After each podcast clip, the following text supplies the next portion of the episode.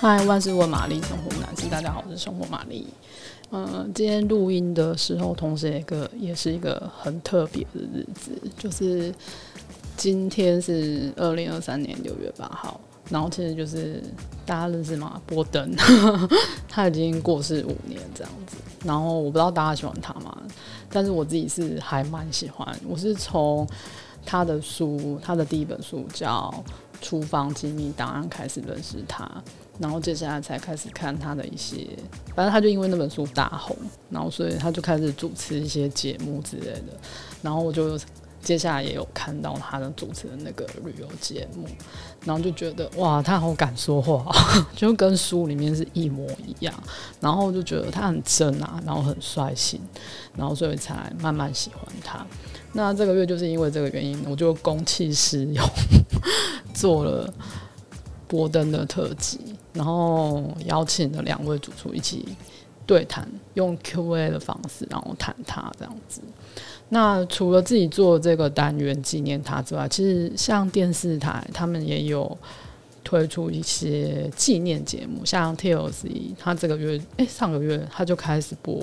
那个波登纪念特辑，他把波登不设限第五季重新再放一次这样子。那波登第五诶、波登不设限的这个第五季，它内容大概有去芝加哥。墨西哥、威尼斯、亚速群岛、菲律宾、曼哈顿、斯里兰卡、越南，就是这些地方。那节目一样，它就是会讲一些这个国家的文化，还有去吃一些美食这样子。那没看过的朋友，我觉得也可以试着打开看看，就是看看它动态的魅力、说话的魅力，这样应该会。蛮蛮有趣的，而且我觉得他有点毒舌，但是又不是他不是没有目的的毒舌，他还会就是说一些这食物背后的文化啊，或是这个国家历史这样子，就是蛮言之有物的，就是大家可以看看这样。那另外出版社也有出本，其实真的出蛮久，好像三月就出了，但是因为我最近做这个，我就去挖才发现，哎，他竟然有出一本书，我都不知道，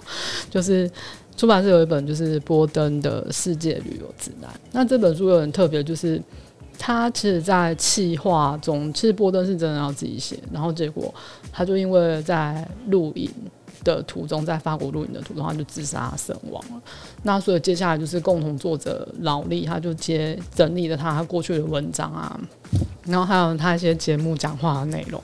然后完成了这本书。那有一部分他是会截取他说过的话，所以那个口气真的很波澜。就是前几天我就看着看着，然后都会觉得说，就是很难想象这个人已经不在这世界上，因为那本书的感觉就是会看的时候就让人感觉说，这明明就是还活着嘛，这样就是很感慨这样子。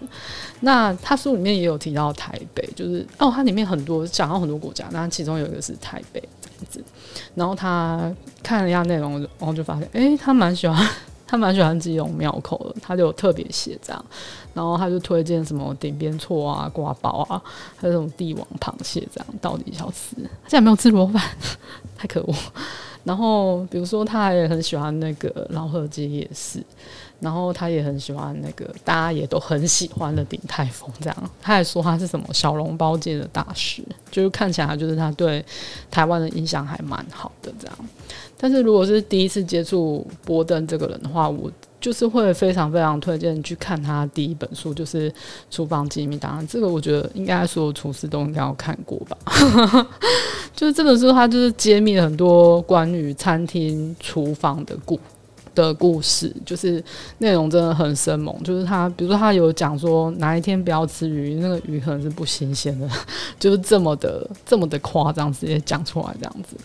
然后，而且它里面就是我觉得有血有肉，就是把它迷失啊，或是他很负面的东西，他都写到里面，或是说厨房还有看到一些很奇怪的现象，他也都写进去，就是很真实这样子。那如果是对厨师这个职业感到好奇，或许就是你看的会很有感触，也会比较理解大概是怎么样的一回事。然后这几天，因为我就是做他的内容，就是我还有再重新翻一次，然后每次看我都觉得说，哇，他一定就是真的是热爱下厨，然后也是热爱美食的人。但是会不会其实他没有很想要，就是 他虽然是靠那本书就是走红的，然后后来去当主持人，然后就是一年大概有两百五十天都在外面就是飞来飞去这样，会不会就是其实他没有想要做这件事情，他只是很想要就是继续做他的厨师这样子，然后。可是我我们都不会知道答案，因为就是他已经走了，所以这个答案只有他自己知道，我不知道。